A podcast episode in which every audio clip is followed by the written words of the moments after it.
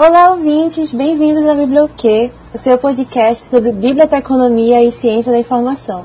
Eu sou a Ana, sou mediadora aqui do podcast e nós estamos aqui para mais um episódio repleto de informações para vocês. Você chegou agora e não sabe exatamente o que, que um bibliotecário faz? Você pode voltar no nosso primeiro episódio, que lá nós explicamos tudinho sobre essa profissão maravilhosa. E depois você pode voltar aqui para esse, onde a gente vai se aprofundar um pouco mais nessa área, tudo bem? Oi, Aninha, tudo bem? Quem fala aqui é o Carlos o mediador do episódio de hoje e nós vamos abordar um tema que é favorito do nosso roteirista, ele ama, eu também amo, que é PIBIC. Então, para a gente falar um pouco desse assunto, nós chamamos dois discentes de Bíblio que atuam desenvolvendo projetos da área. Eles são discentes da Universidade Federal do Amazonas. Oi, gente, tudo bem? Meu nome é Ana Vitória, eu tenho 26 anos, sou discente de biblioteconomia da UFAM, Universidade Federal do Amazonas. Eu atualmente estou terminando um projeto de PIBIC, estou para entregar o meu relatório final, então eu vim aqui hoje para conversar um pouco com vocês sobre a minha experiência nesse projeto de PIBIC. Eu sou branca, meu cabelo é cacheado, vestindo uma blusa vermelha. Bem-vinda, adorei a camisa. Bem-vinda, Vitória. Oi, gente, boa tarde. Eu sou o Vitor Rabelo, discente da Universidade Federal do Amazonas, a UFAM, e eu tenho cabelos ondulados, estão meio molhados no momento. Eu tenho olhos escuros, é, eu me considero pardo e eu estou de camisa azul atrás de um fundo branco. É, assim como a Ana Vitória vem comentar também um pouco sobre a minha pesquisa e sobre a experiência de estar desenvolvendo pesquisa junto à universidade e, de certa forma, ajudando na divulgação do nosso curso. Ah, Vitor, maravilhoso. Vitor, eu vi tua pesquisa, nossa, fiquei assim. A da, a da Ana também, muito interessante. Ah, para não ficar confuso, nós temos duas Anas presentes, né? Que é a Ana, é a Ana convidada e a Ana, e a Ana mediadora. Então eu vou, é, eu vou chamar a Ana de Aninha, porque na graduação, nós era, eu era na, da turma dela, então eu vou chamar ela de Aninha, que eu chamava ela de Aninha na graduação. Uma confusão aí. Seja bem-vindo, Vitor. E antes da gente dar continuidade, a gente quer dizer que esse episódio é o mais especial né, dessa temporada, porque a gente está gravando ele durante o nosso primeiro evento. E o nosso objetivo, né, como o Carlos falou, é justamente mostrar para vocês né, o que é o PIBIC, né, divulgar as pesquisas que também estão sendo desenvolvidas no nosso curso e também tirar essa crença de que o PIBIC ele é um bicho de sete cabeças, né? Mostrar o quanto ele é importante para a formação. O intuito desse episódio, como eu falei, é divulgar o que está sendo produzido na universidade e por isso nós chamamos os dois discentes da Universidade Federal do Amazonas para essa mesa redonda, onde nós iremos falar sobre seus projetos, suas vivências e suas dificuldades e assim ajudar os demais alunos que estejam pensando em entrar no mundo da pesquisa. Isso vale para é, o Brasil todo, porque o modelo na TPBIC ele é nacional, então não, não muda de cada universidade. E para quem é novo na área, né, tá na primeira graduação, ou aqueles veteranos como eu não não fizeram parte, né, do PIBIC, nós vamos explicar para vocês sobre o que é o PIBIC, né? E nós vamos falar sobre tudo isso antes da gente ir com os nossos convidados. O Programa Institucional de Bolsas de Iniciação Científica, o PIBIC, ele visa apoiar a política de iniciação científica desenvolvida nas instituições de ensino tem o objetivo de que os estudantes da graduação eles tenham contato, né, esse primeiro contato com a pesquisa, é estimular uma maior população entre graduação e pós-graduação, contribuir para a formação de recursos para a pesquisa, ampliar o acesso e a interação do estudante à cultura científica. E a participação nesses projetos ele tem um retorno, né, para quem participa é, ele vai ali despertar a vocação científica, vai incentivar na preparação para pós-graduação, né? São projetos que são orientados por, por professores com mestrado e ou doutorado. E também é importante falar que a vigência dessa bolsa é de 12 meses. Ela vai iniciar em setembro e também você pode participar como voluntário, como colaborador, mas nessas modalidades você não recebe bolsa. Não, não recebe. É, existem algumas instituições que é, pagam, né? Por exemplo, aqui no Amazonas nós temos, nós temos o FAPEAN, que é a, rainha, a rainha trabalha lá, mas tem outras também, outras instituições que pagam, né? Que nós temos o o acho que o CNPq ele paga, a, a própria universidade também, ela tira um, recu, ela tira um certo recurso para pagar os bolsistas, os bolsistas de PIBIC, e é bem legal. E nós, ressaltando aqui que todas essas informações, elas não saíram assim, voz da nossa cabeça, nós tiramos do site oficial do, INEP da, e do FPA também, tá? Da universidade. E agora, né, que vocês já sabem o que, que é o UpBIC, nós vamos conversar com os nossos convidados. Mas antes disso, eu quero apresentar para vocês sobre o que nós estamos é, desenvolvendo né, na universidade atualmente. E a gente vai começar por um programa fantástico que existe, que é Mulheres na Ciência, né? É um programa que eu particularmente tenho um pouco de é, contato por trabalhar né, na Fundação de Amparo à Pesquisa daqui do estado do Amazonas. Então, já começo por aí que eu gosto muito do Mulheres na Ciência, eu acho que é um programa incrível. Então, vamos lá para o que está sendo de desenvolvido no nosso, no nosso curso. Né? São projetos que são orientados pela professora Daniela Nomata e pela Tatiana Fernandes. E os trabalhos são Análise bibliométrica da produção científica das docentes da OEA, que é desenvolvido pela Tatiana Batani, que fazia parte do nosso, do nosso podcast. É, análise bibliométrica da produção científica das pesquisadoras da Fiocruz e do Hospital de Medicina Tropical, que é desenvolvido por Débora Rocha. Perfil da produção científica e tecnológica das técnicas administrativas em educação da Universidade Federal do Amazonas, do período de 2010 a 2020, que é desenvolvido pela nossa marqueteira, né, que cuida das redes sociais, a Camila Silva. Perfil da produção científica e tecnológica das mulheres nas fundações Emoan e FCCom, desenvolvido por Vanessa Macário. E, né, não menos importante, um projeto fantástico que é a informação na era do blockchain, que não é sobre as mulheres, mas está sendo de desenvolvido por uma, né, que é a nossa é, ilustre convidada, Ana Vitória.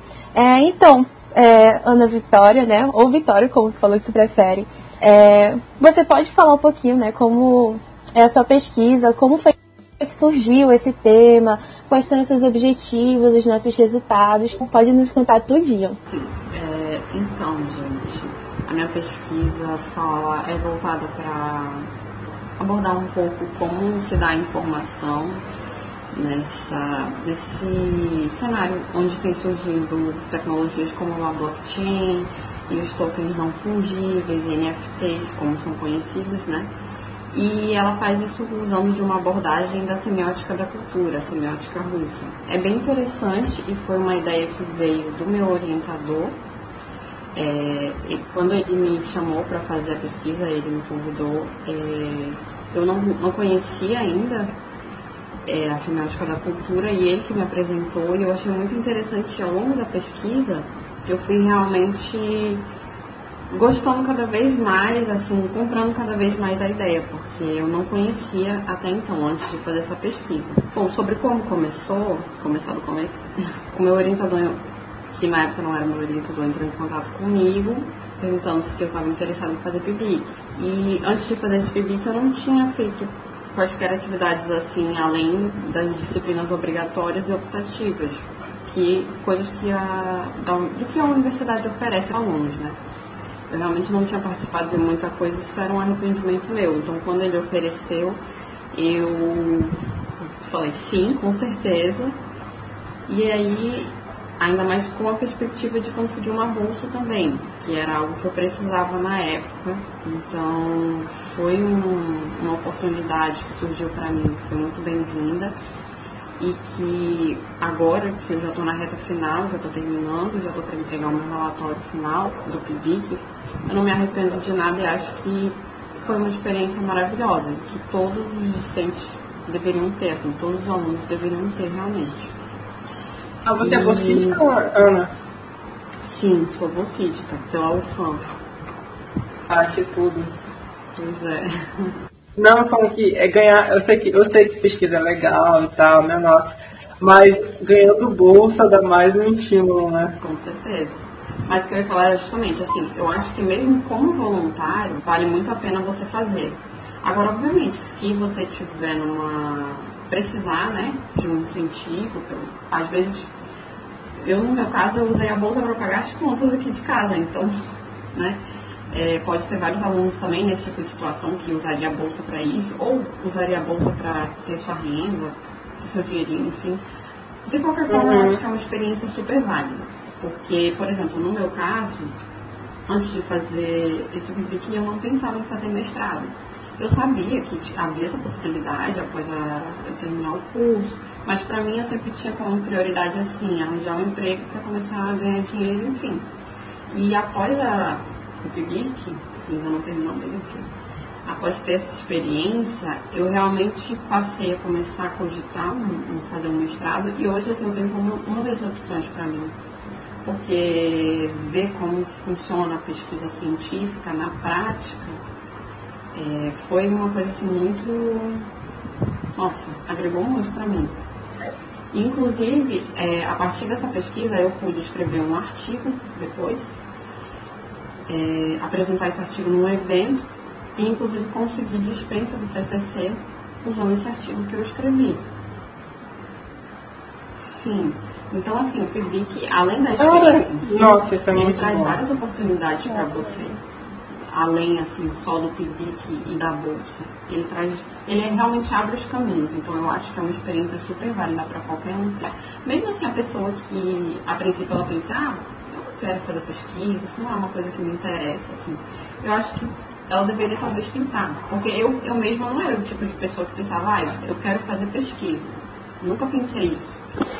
É, e com a experiência do Public, realmente eu vi que é, é uma coisa que eu gosto de fazer e que eu poderia fazer assim, no futuro. Tanto é que eu estou considerando fazer realmente um mestrado, quem sabe mais lá para frente um doutorado. Ana, tu pode é, falar um pouquinho é, pra gente sobre o teu tema e qual foram os teus objetivos, resultados e como se deu a tua pesquisa? Em relação aos objetivos, era justamente entender como que se formou esse fenômeno dos tokens não fungíveis, usando assim realmente a, a configuração dos tokens não fungíveis que envolve a blockchain, porque o NFT ele é veiculado pela blockchain, porque a blockchain é, é como se fosse assim a infraestrutura do NFT. Então envolvia também pesquisar sobre a blockchain, o que é a blockchain, como ela surgiu e falar sobre como esse, esses fenômenos do NFT e da blockchain tem impactado no tratamento da informação atualmente, né? E como eu falei inicialmente, a gente usou uma abordagem da semiótica da cultura para fazer essa pesquisa, para fazer essa análise. E a semiótica da cultura é bem interessante, porque tem várias semióticas, tem a, a semiótica americana, a semiótica francesa e a russa. A semiótica da cultura é a semiótica russa que ela justamente analisa a cultura através do que. Vou tentar explicar, não colocar assim de uma forma mais a grosso modo, porque senão talvez fique muito complicado.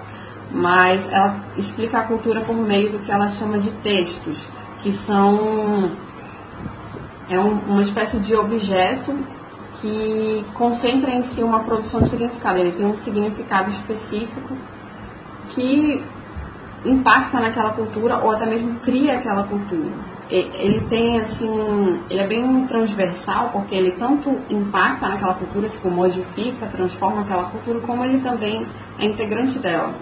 Então é, é bem interessante assim, realmente a semiótica da cultura. Então a pesquisa, entre os objetivos da pesquisa estava justamente essa proposta de pensar nos NFTs e na blockchain a partir desse viés da semiótica da cultura. E aí, em relação. E ficou muito famoso, né? Sim, Esses tempos é. pra cá. E o teu orientador também, ele é muito. Hum, quem, é, quem conhece o professor Felipe, né? É quem conhece o professor Felipe, ele, é, ele tem essa visão bem. Sim, ele é muito criativo, muito original, assim. Ele é maravilhoso, assim. E em relação já aos resultados, né? E realmente, é, só comentando assim rapidinho a sua fala, antes de falar dos resultados, Carlos, realmente, uhum. assim, nessa segunda metade de 2021, teve esse boom né, dos NFTs, estava todo mundo falando sobre isso. E foi mudar um foto de perfil, colocando lá os macaquinhos com foto de perfil. Exatamente. E foi muito interessante porque quando a gente começou a pesquisa, que foi em agosto, é, não, esse boom ainda não tinha começado, assim, o pessoal já estava falando sobre NFT, mas não estava aquele negócio, tipo, todo mundo falando de NFT. E foi bem interessante para justamente observar isso e agregar isso na pesquisa também. Né? Que o que a gente assim constatou por meio da pesquisa é que os NFTs eles são parte de um movimento assim, eles vêm de uma cultura é, que a gente chamou de subcultura das criptomoedas, que é uma cultura, uma subcultura que está inserida por vez na cybercultura e ela é uma cultura que traz um pouco do, do viés assim, libertário, de fugir do controle do Estado, fugir da regulação, regulamentação do Estado, e ao mesmo tempo de ter ali uma, uma maior liberdade econômica. Né? Então ela mescla muito esses ideais, essa subcultura das criptomoedas, só que ao mesmo tempo ela traz também um, um viés muito forte assim a gente pegou assim emprestado, emprestado é, os conceitos de Bauman, de Zygmunt Bauman, sobre liquidez, né? Que ao mesmo tempo essa cultura e por consequência também os NFTs, eles trazem muito esse viés, um, uma configuração, uma caracterização muito líquida, é muito líquida no sentido assim, de não ser uma coisa estável ele é um movimento, tanto é que se a gente for observar agora, em 2022, olha, é, agora em 2022, esse movimento dos NFTs já esfriou um pouco, né?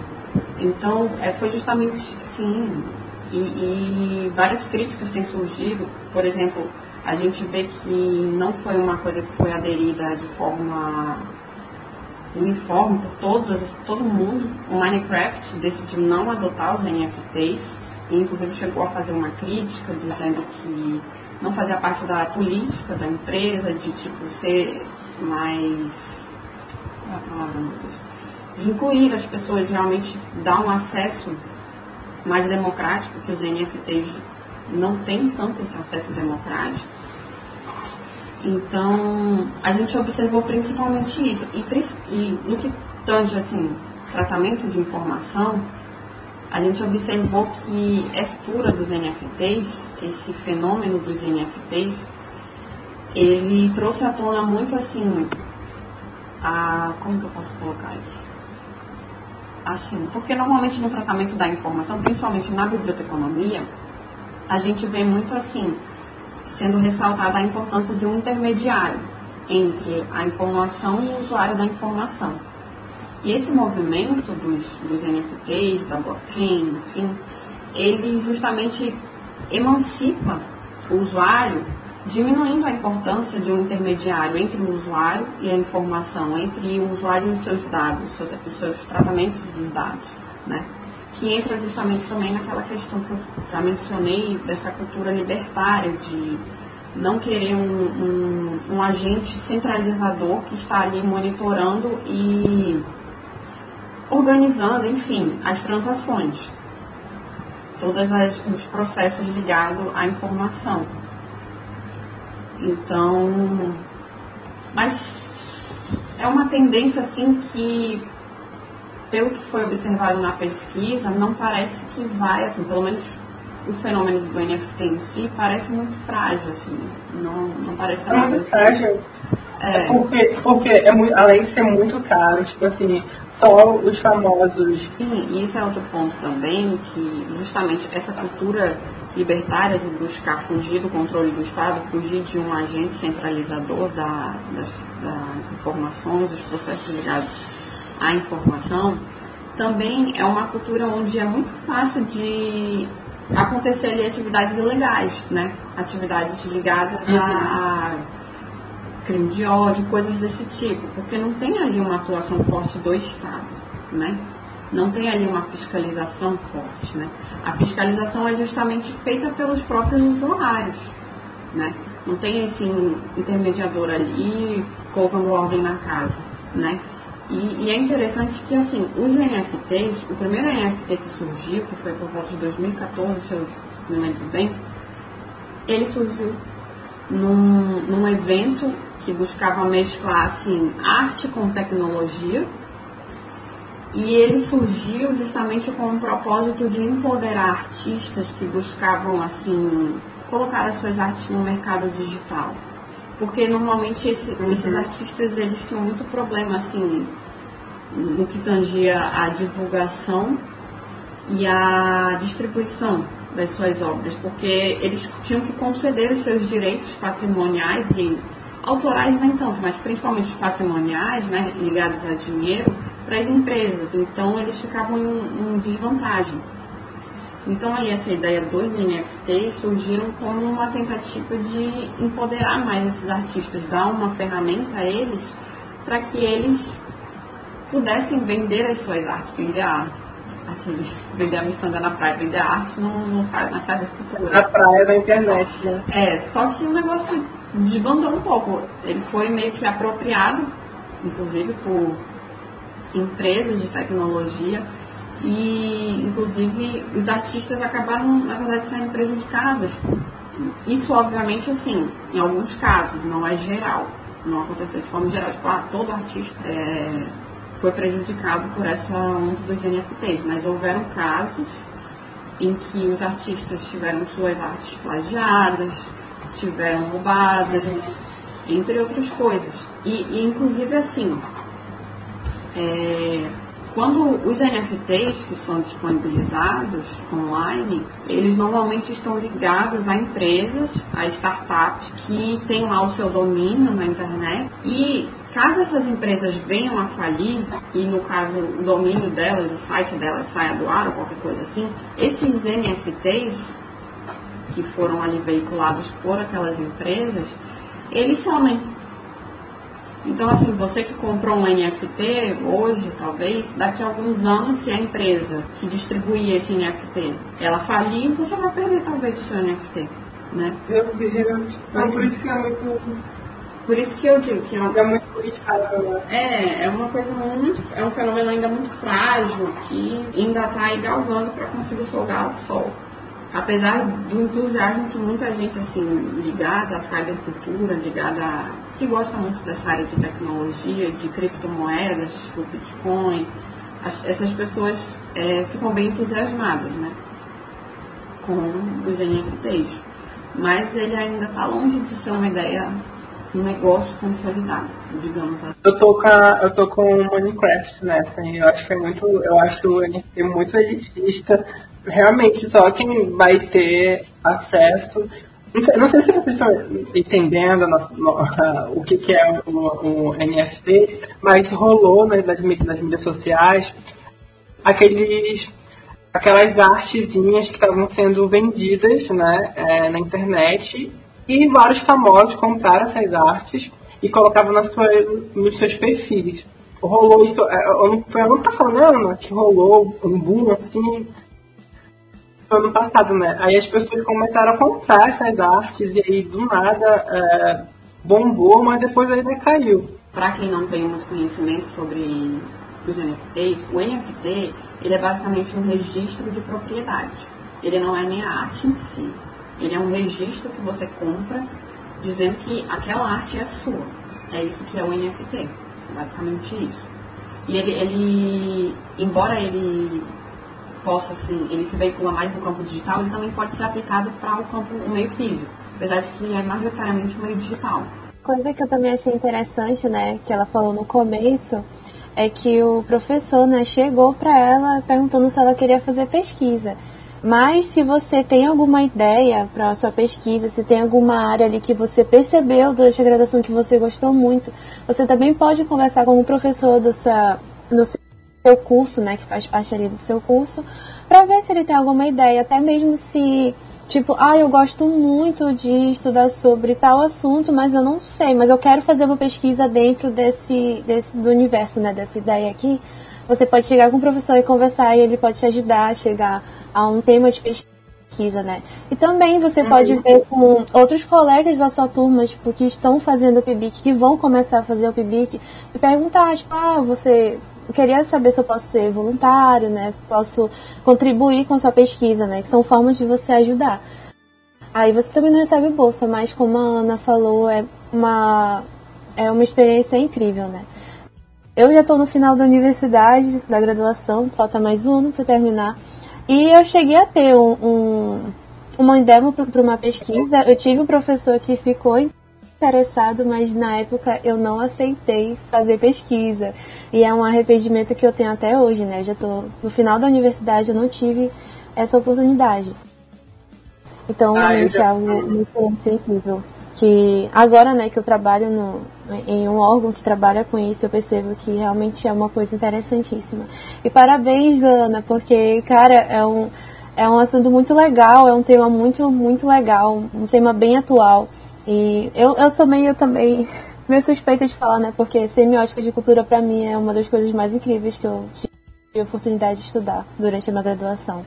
É isso. Gente, eu ia falar sobre eu ia falar sobre a experiência no PIBIC, é, isso é muito real. A Ana falou que ela não fez nenhuma, eu fiz, eu fiz três, é, três projetos de PIBIC. E, os dois é, polos. É, os dois polos. E o meu, primeiro contato com o PIBIC foi esse, realmente. Eu fui até a minha orientadora, eu cheguei com um pré-projeto. Para quem não sabe, basicamente, como, como ocorre o PIBIC, você tem um pré-projeto, né? Que é, que o, é o que, que você quer fazer com, seu, com a sua pesquisa. Você tem um tema, você chega com seu orientador.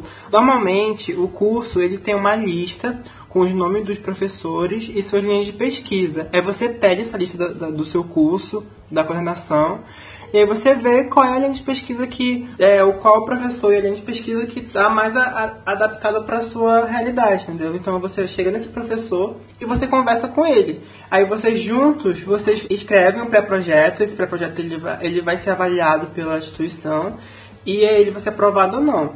Né? É, ou às vezes, às vezes é aprovado com bolsa, às vezes é aprovado sem bolsa, depende muito. E às vezes é rejeitado é, tem essa opção né, de você chegar com o professor e conversar com ele. Assim que aconteceu comigo né, no meu primeiro PIBIC, eu levei o tema à professora, conversei com ela e nós construímos o pré-projeto juntos, né? É, já nas duas segundas na, nas outras vezes a, a professora chegou até a mim e falou, chegou até mim e falou, ah, você quer participar é, da pesquisa, etc. E eu falei, ah, sim, isso é legal. Aí eu vi, eu lia o pré-projeto, é, eu gostei, enfim, aí nós escrevemos juntos. É. Então, existem esses dois, esses dois modos de fazer pesquisa, né? de iniciar a pesquisa, que é bem legal. Nas instituições privadas também ocorrem, né, PIBIC em algumas, Lá o processo é diferente. Eu trabalhei em uma instituição privada é, superior e lá basicamente ocorre tipo como se fosse uma prova. A estrutura da pesquisa já está pronta, já tem tudo pronto, então basicamente o orientador já, já produziu muita coisa e aí ele quer ajuda, então ele faz tipo uma seleção e aí uma seleção, às vezes é uma prova, aí você é aprovado ou não. Mas é, é bem diferente, né? São dois é, paralelos à universidade com a universidade privada. Mas é bem fácil, gente, não é uma, uma dor de cabeça não. Também, essa seleçãozinha também ocorre na UFAM. Por exemplo, no meu caso, o professor me chamou, mas uhum. ele pediu para eu escrever uma redação. Sério? Ele, ele já conhecia, ele já conhecia assim, a forma como eu escrevia pelos trabalhos que eu fiz com ele. Uhum. Mas ele mesmo assim ele pediu para eu escrever uma avaliação sobre o tema. E aí eu passei a noite em claro, porque ele me pediu num dia e era para entregar no outro. E aí eu passei a noite em claro escrevendo essa redação, fui pesquisar sobre o tema que eu não sabia nada. E aí sim ele, tipo, me deu aval, ok. E os outros Meu alunos Deus, também, sim. Outros alunos então, também, depende, assim. Então depende do orientador, né? É, depende. Aí, no caso, a minha experiência foi essa. Outros alunos, inclusive, também escreveram redações e tal. Mas eu, eu acho, assim, tranquilo, gente. Eu não acho, né, uma, uma seleção, assim, tipo, sei lá, concurso público, sabe? É um negócio, é só, geralmente, é você escrever uma redação, algo assim, é, é não é nada muito complicado, não.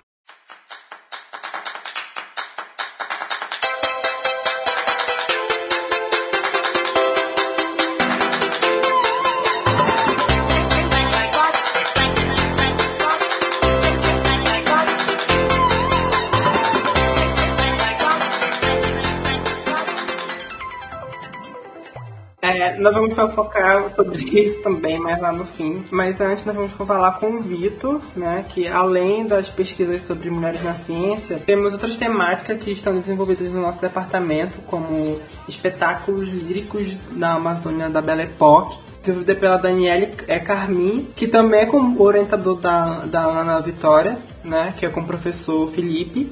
A, a curadoria da informação musical em repositório de acesso aberto, que está sendo elaborada pela Natália é, Santiago, também com o professor Felipe, meu Deus, o professor Felipe está arrasando, né? E indicadores de produção científica sobre rede de colaboração da UFAM, quanto ao estudo da ciência da quanto ao estudo da Covid, com o Joelson Barros e a professora Tatiana Fernandes. E por fim, um projeto desenvolvido pela Rayane de Souza, que é a nossa roteirista aqui maravilhosa, que não está aqui hoje. Vamos puxar o, a orelha dela depois. E o, seu, e o seu amiguinho e também colaborador, Vitor Rabelo. Vitor, você pode falar um pouco sobre mais a sua pesquisa, como surgiu a ideia, qual é o tema, os objetivos, os resultados, queremos saber tudinho.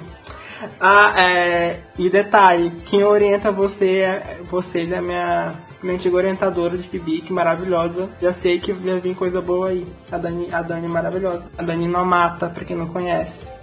Vou dar o, o nosso título, né? O nosso o tema do o título do nosso trabalho, que é Influenciadores Digitais Acadêmicos no Combate ao Novo Coronavírus divulgação científica no Twitter sobre a vacina no Brasil. É, a, a, nossa ideia, no caso a ideia da Rayane Azevedo, é, eu sou colaborador dela, Uh, a bolsista, no caso, é a Rayane Azevedo e eu sou colaborador, e nós somos orientados pela professora Daniela Oliveira. E a ideia do PIBIC, de certa forma, ela surgiu no meio do meio da pandemia, de todo de tudo que a sociedade, de certa forma, passou, que a, a gente teve a, o boom das informações, entre muitas aspas, porque rolaram-se muitas fake news. Então, nós uhum. buscamos é, identificar profissionais que estavam é, relacionados à pesquisa científica no Brasil. E, no caso, foram 12. É, nós identificamos os divulgadores científicos sobre a Covid no na rede social Twitter, que até o momento eu não tinha tanta familiaridade com o Twitter. E uhum. querendo ou não, é uma coisa que eu acabo brincando, é que eu odiava o Twitter e do nada virou minha ferramenta de trabalho. Meu Deus, amigo!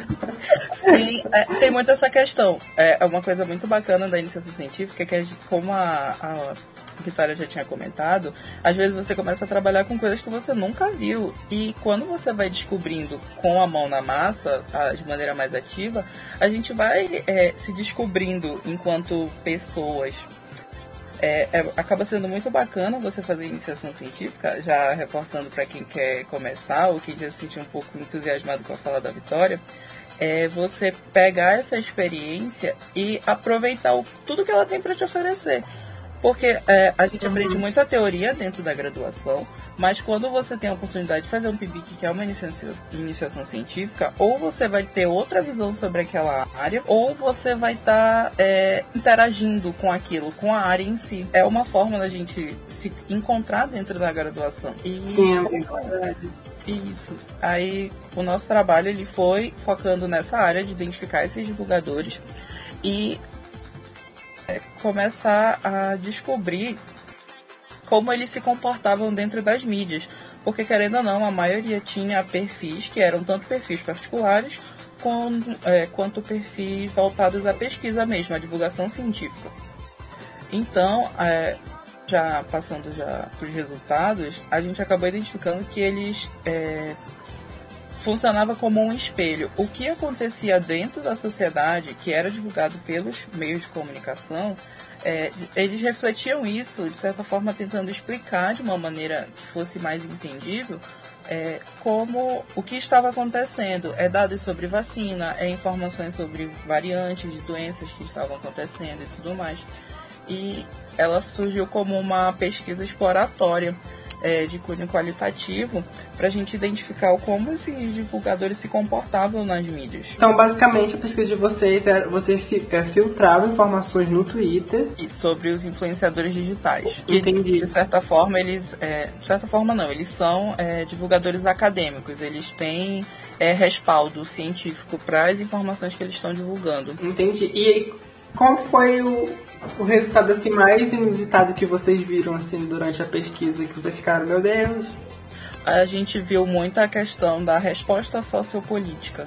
Porque que, é, mesmo que eles sejam é, perfis voltados à divulgação científica de informação, tem certos momentos que eles têm que se mostrar enquanto figuras políticas, eles têm que se posicionar sobre determinados assuntos que saíram na mídia e que, de certa forma, tem ligação com os temas até o momento que era a pandemia.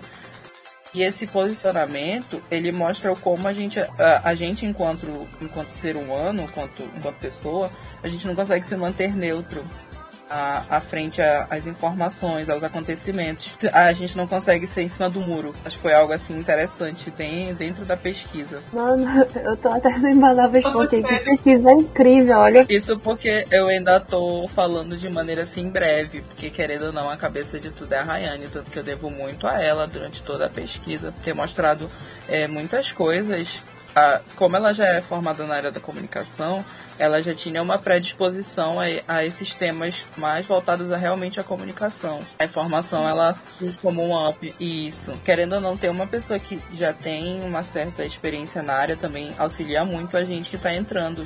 Sim, amigo, imagino, verdade.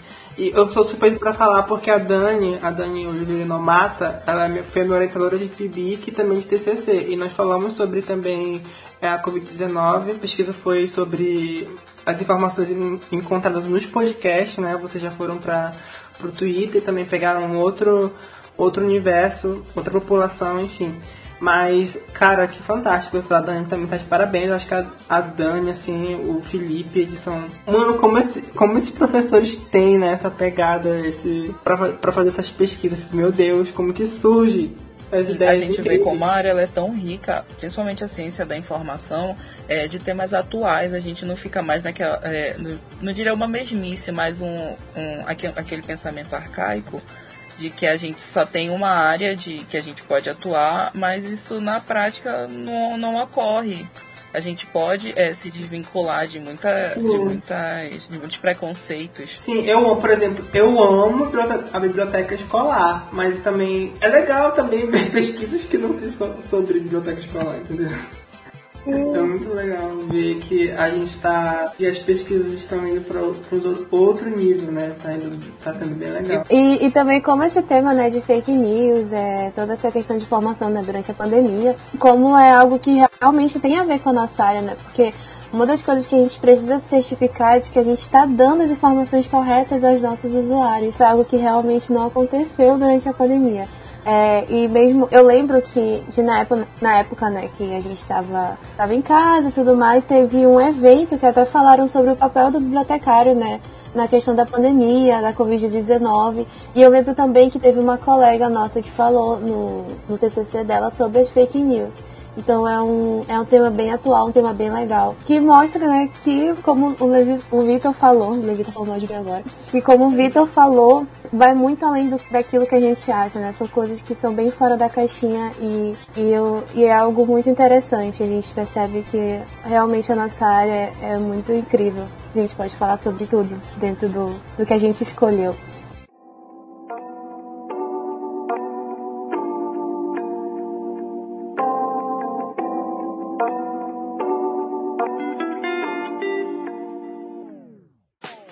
Se vocês quiserem entender um pouco mais sobre as pesquisas, vocês podem falar com a gente pelo nosso direct lá no Instagram, é, que nós passamos os contatos dos pesquisadores. E agora, né, que a gente já ouviu o Vitor e a Ana falar um pouco sobre o tema, né, como foi para eles começarem essa pesquisa, os objetivos, os resultados que eles obtiveram, a gente quer saber um pouco mais sobre como foi, como foi, né, como está sendo agora também, né, a vivência de vocês. Vocês falaram um pouco mais sobre como vocês chegaram nessa pesquisa, mas a gente quer saber também como foi é, o processo, né? Quais foram as dificuldades que vocês encontraram, é, o que vocês mais gostaram na pesquisa. A Ana falou, tipo, ah, nunca imaginei e foi uma experiência incrível. É, então, por favor, se vocês puderem desenvolver um pouco mais sobre a vivência de vocês, a gente quer escutar um pouquinho. É, a experiência em si, para mim, como falei antes, assim, meu orientador me deu bastante liberdade. Então, eu fiz as coisas realmente no meu tempo, pude fazer as coisas com calma. E foi, assim, pra mim, foi mais fácil do que eu pensava. Porque normalmente a gente pensa, ah, pesquisa científica é uma coisa muito difícil, ainda mais para quem nunca fez antes, né? A gente fica, nossa, muito difícil, eu não vou conseguir. Para mim foi mais fácil do que eu pensava, porque eu já estava assim, no sexto período, no equivalente ao sexto período mais ou menos, quando eu comecei a fazer o PIBIC, e eu já tinha tido uma, uma base assim, dos trabalhos da, da universidade, assim, do curso. Óbvio que o trabalho é diferente de uma pesquisa, mas assim, é, coisas que os professores exigem da gente, eles pedem da gente, como buscar fontes acadêmicas, é, a escrita dos trabalhos que eles corrigem, principalmente a professora Célia, ela fala muito em relação à escrita dos trabalhos. Então, como eu já tinha passado por certas situações na graduação, onde eu tive que trabalhar minha escrita e trabalhar a forma como eu consegui informações, as fontes de informações, é, isso no PIBIC não foi tão difícil para mim. Eu consegui levar numa boa. Né? Eu acho que a maior dificuldade que eu tive foi realmente em relação à semiótica da cultura, que era um tema muito novo para mim. E no começo, quando eu comecei a ler os materiais e ver mais a respeito, eu achei um pouco complexo. Mas eu insisti, eu tirava dúvidas com o meu orientador e eu pesquisava, além dos materiais que o meu orientador me passava, eu ia atrás de outros materiais também. E eu acabei por fim entendendo e conseguindo me encontrar ali na pesquisa no que estava sendo pedido ali para fazer a pesquisa. Acho que as partes mais, é, eu não diria difíceis, mas que de certa forma eram é, divertidas, era a questão, por exemplo, de coletar os dados. A gente sempre brincava porque a gente tinha um dia de coleta de dados, então a gente estava sempre lá naquele mesmo dia, naquele mesmo horário, e às vezes se estendia para dois dias, porque quando acontecia alguma coisa muito relevante nos meios de comunicação, é, começava assim, uma enxurrada de, de tweets, informações, e era fios enormes daquelas informações que tinham acabado de sair, eram as notícias fresquinhas. E então é, essa dinâmica acaba, acabava sendo de certa forma até divertida, é meio estressante, mas divertida, a gente conseguia relevar. E querendo ou não, a nossa orientadora, que era a Daniela, Daniele, ela ajudou muito nesse sentido da, de encontrar é, algum de um meio da gente coletar esses dados de uma maneira que não fosse tão cansativa e que se adaptasse ao nosso projeto. Isso também acaba sendo um papel muito do orientador, é a disponibilizar aquele tempo e realmente auxiliar a gente, porque o nome deles também está envolvido no projeto, não é só o aluno. É, tem muito isso também para quem está começando. Às vezes uhum. ele acha, ah, então eu vou fazer sozinho. É, não, você tem um orientador. Se você tiver um colaborador, ótimo, vocês surtam juntos mas você sempre vai ter um orientador. Ele sempre está auxiliando. Mas depende muito, gente. Depende muito, depende muito do, do orientador, das pessoas que estão envolvidas no projeto. Se o teu tema for agradável para você e você estiver fazendo com gosto, estiver fazendo porque você quer conhecimento, quer crescer e, e se você tiver com pessoas é, capacitadas no projeto, vai ser maravilhoso, entendeu? Vai ser muito bom. Eu amava, assim, os encontros acadêmicos. É, e um adendo que eu posso dar também é tirar aquela. Eu já tinha comentado antes, mas vou reforçar. Sobre a questão de achar que o trabalho é imutável. É, e não, você vai adaptando ele de acordo com as necessidades que o, o projeto ele vai aparecendo para ti. Então, uhum. às vezes, aquele receio de, ah, eu escrevi, por exemplo, uma proposta e eu vou ter que seguir aquela proposta risca até o final. E não, quando tu vai vendo, tu vai modificando e se adaptando, até porque quando, por exemplo, o nosso PIBIC, que ele era voltado a algo, querendo ou não, social e que era refletido pela sociedade, é, muita coisa mudava, assim, da noite pro dia e a gente acordava uma semana, na outra tinha que modificar alguma coisa para se encaixar, se adequar. A gente mudava muito as categorias na hora de qualificar os dados, porque ah. algumas informações meio que se modificavam de uma maneira muito rápida. Amigo, isso é real. Na minha, na minha primeira pesquisa, eu ia avaliar ações de Bíblia. Eu avaliei, na verdade, não, é, de forma indireta, mas eu avaliei. É, ações é, da biblioterapia, né? que eram, eram feitas num hospital com crianças, aqui no, no hospital lá de Manaus. E tá, e aí depois é, eu fiz tudo certo, minha proposta, tudo bonitinho.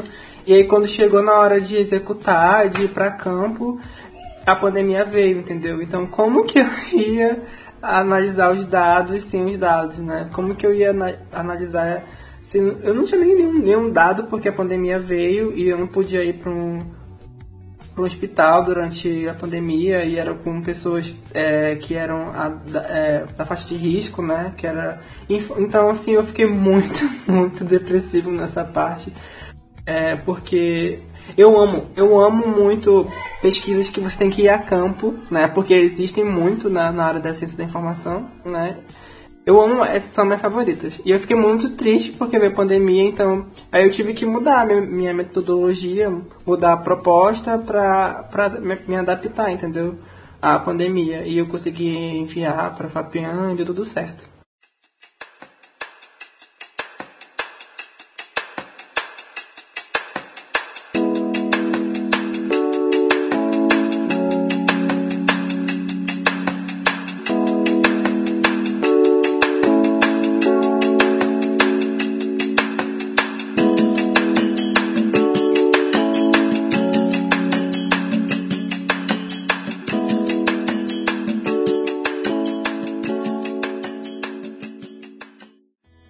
Gente, vocês podem é, ligar o microfone de vocês para falarem ou mandar no chat que nós podemos responder.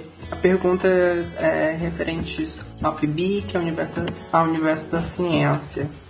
Então, eu queria saber assim, se vocês. É, se, se, há alguma, é, atualmente, alguma iniciativa na universidade de encontro entre vocês que estão fazendo iniciação científica lá naquela universidade, é, sobre temas correlatos, por exemplo, é, pesquisa de investigação científica na área de, de planejamento bibliotecário, por exemplo, ou mesmo na área de, de alguma outra área aí, de, de tecnologia, de informação, se eventualmente tem esses encontros para trocar ideias, experiências, é, isso que vocês estão fazendo aqui hoje no podcast, por exemplo, tem alguma rotina é, de interação, assim, na minha época também eu fiz iniciação científica na graduação, depois fiz é, o aperfeiçoamento científico no mestrado e eu sentia falta disso, era muito, era muito individual, né? O trabalho de cada um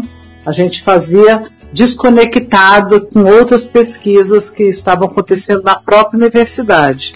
Aí a minha pergunta é se hoje há alguma interação entre as pessoas que fazem, que, que, que fazem iniciação científica lá. É, na Universidade Federal do Amazonas ocorre o CONIC, né, que nós é, comentamos, que ele é um evento que é para apresentar os, os, os projetos desenvolvidos pela universidade. E nesse evento a gente tem contato com diversos temas da do, da, do curso também, né, do curso de Bíblia e também de outros cursos da, da, da UFAM. Porém, eu acho que de Bíblia ocorre muito nos grupos de pesquisa.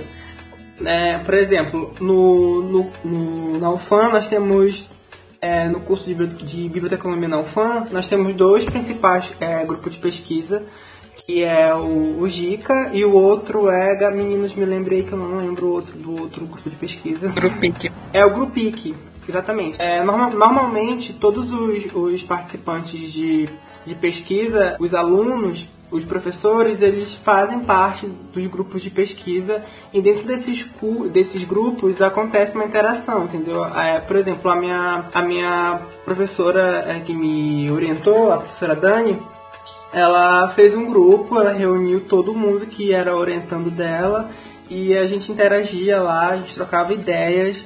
É, quando a gente tinha alguma dúvida, a gente fazia, um se ajudava é, na construção da metodologia, é, de alguma etapa da pesquisa, a gente se ajudava, então isso era muito legal, é muito legal. E o, eu faço parte do, de um dos grupos que é o, é o GICA, e o GICA ele tem reuniões é, mensais que a gente. Por exemplo, tá rolando uma agora, nesse exato momento, inclusive, né? Mas não estou presente porque eu estou em outro país. eles estão lá conversando sobre suas pesquisas, tomando um cafezinho e debatendo. É, é, bem divertido. Então, cada grupo tem a sua dinâmica, mas eu estou falando pelo Gica. O Gica ele funciona assim, ele, ele tem essas reuniões mensais para trocar ideias e falar um pouco dos seus projetos. Isso é muito legal, muito divertido. A gente não, não se sente sozinho também, né, na hora de pesquisar, porque a gente tem um apoio além do, dos professores, a gente tem apoio dos alunos também que estão passando pelo mesmo, mesmo, mesmo, mesma situação que a gente, né? Então isso é, isso é bem legal. Mas obrigado pela pergunta, Cleide. Obrigado por participar também. Ela pergunta: Eu sempre ouço os alunos pesquisadores falando que caíram de cabeça no PIBIC. Bem, vocês pretendem continuar na pesquisa científica? Já pensam em outros projetos? Já conversei é, com meu orientador sobre algumas delas. Ele, inclusive, assim, algumas dessas ideias não são assim das linhas de pesquisa nas quais ele trabalha. Então ele até chegou a me recomendar outros professores que poderiam me ajudar com essas ideias. Então, assim, com certeza, é, eu penso assim em continuar fazendo pesquisa, é, tanto buscando um mestrado, quanto assim realmente tentar de tentar fazer artigos, publicar artigos, coisas desse tipo. Inclusive, depois que eu comecei o PIBIC, eu cheguei a publicar um artigo, né? Apresentar num evento e fiz um resumo expandido também, que foi até num evento da UFAM mesmo que teve ano passado, Jabim. Foi a jornada de arquivologia, biblioteconomia e museologia. Então realmente acendeu esse fogo para fazer pesquisa em Então eu tenho, eu tenho sim esses planos para o futuro.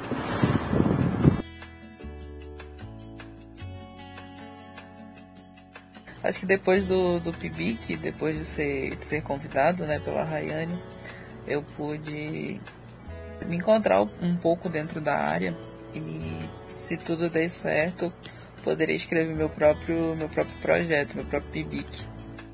E então sim, eu penso em, em ter outros projetos agora dentro da área. Porque querendo ou não, mesmo que a gente quer de cabeça, a gente acaba, eu não diria se acostumando, mas se apaixonando dentro da área querendo manter. Não seria uma linha de pesquisa, mas é, se manter ativo dentro de, desse desenvolvimento. Desenvolver ciência é legal. Eu não sei se alguém já comentou, vocês ouviram a respeito, mas é legal fazer ciência.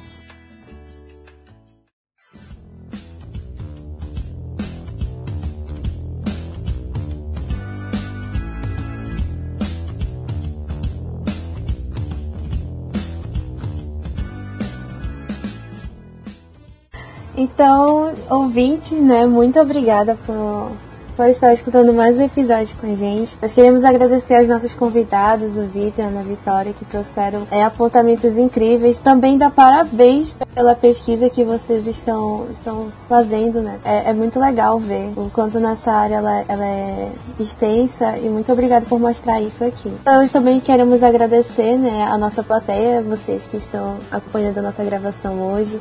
Obrigada por ter tirado um pouco do tempo de vocês para nos acompanhar. Espero que vocês tenham gostado. E também, né, obrigada ao Caban que ajudou a, a, divulgar o nosso evento. Muito obrigada por tudo e, e é isso. Siga a gente nas redes sociais, tá bom?